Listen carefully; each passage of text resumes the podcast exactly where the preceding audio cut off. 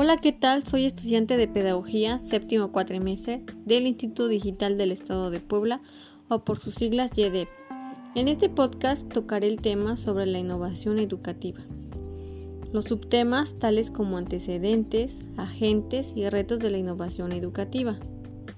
Como introducción podemos decir que, para muchos, cuando se habla de innovación educativa, se piensa en la tecnología, en redes o sistemas sofisticados sin embargo, esto no es del todo correcto, ya que procede desde los modelos educativos y didácticos de las instituciones, pasando por la formación docente y finalmente en una implementación que puede estar o no medida por la tecnología.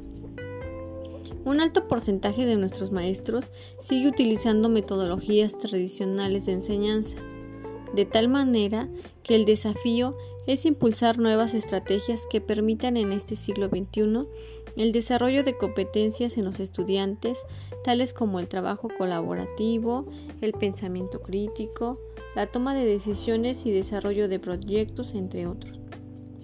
Algunas de estas estrategias se pueden mejorar a través de metodologías como el aula invertida, el aprendizaje basado en proyectos o en problemas, el micro e-learning, el aprendizaje adaptativo, por mencionar solo algunas. Es aquí donde se manifiesta la importancia de los agentes de la innovación educativa, en el que por lo tanto profesores, directivos y asesores, pero de igual forma la comunidad educativa, participa para este hecho. Todos estos agentes deben iluminar el trabajo de los orientadores y proporcionar pautas de actuación que les permita ser profesionales del apoyo y ayuda a las iniciativas de cambio. Partiendo de ahí, podemos decir que, hablando de México, recordemos que en México colonial la educación nace en los años 1600 y se basa en cuatro temas. La lectura, la escritura, la aritmética y los estudios religiosos. Recordemos que la escuela se formó para cierto estatus social, pero para el año 1822, en la época de México independiente, se funda la compañía La Casteriana, que introducía nuevos métodos que mejoraban la enseñanza primaria. Además, que la educación se hace pública para todos quienes quisieran estudiar. En 1833, Valentín Gómez Farías suprime colegios religiosos y los destina a la educación pública. Para 1874 ya existía alrededor de 8.000 escuelas, en 1917 se redacta el tercer artículo constitucional, en el que dice, todo individuo tiene derecho a la educación. La educación es laica, gratuita y obligatoria.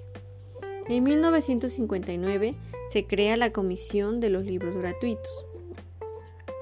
Como retos en la educación, claramente, como lo hemos mencionado, podemos analizar que a lo largo de la historia se ha visto cambios en la educación en México, y gracias a estos cambios, la mayoría de los mexicanos tenemos acceso a la educación laica, gratuita y obligatoria.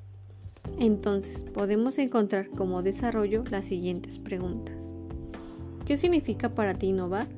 Innovar para mí significa crear algo novedoso o nuevo, o de igual manera de lo que ya existe transformándolo, dándole mejor versión. ¿Qué es la innovación educativa? Es la aplicación de una idea que produce cambio planificado, en procesos, servicios o productos que generen mejora en los objetivos formativos. ¿Cómo se relaciona la tecnología con la innovación? La innovación se basa en el poder de las ideas para provocar otras ideas, pero la tecnología ayuda a acelerar el tiempo que llevaría a pasar entre una idea y otra. ¿Cuáles son los retos de innovación a los que te enfrentas en tu escuela? Podría ser el uso de la tecnología aplicada por parte de los alumnos, como tabletas didácticas para nuestra formación pedagógica. Pero para eso el problema que se enfrenta a la escuela es el alcance del Internet en nuestras aulas, pues no contamos con ellas. ¿Por qué consideras que es importante la innovación en la educación?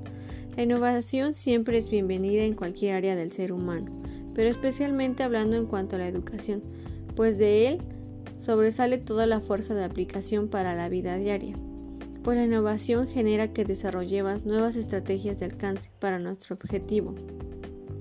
cómo se deben involucrar los diferentes agentes de la educación para promover la innovación educativa, especialmente del director, para con sus profesores, para que todos unan fuerzas al solicitar, por ejemplo, formas de cómo solventar el problema de Internet o inclusive, en el caso de los profesores por sí solos, alentar a la comunidad educativa a que se generen nuevos proyectos de ayuda a nuestra comunidad, tales como lo han hecho otras escuelas, como por ejemplo el de la basura, generando formas de reciclaje.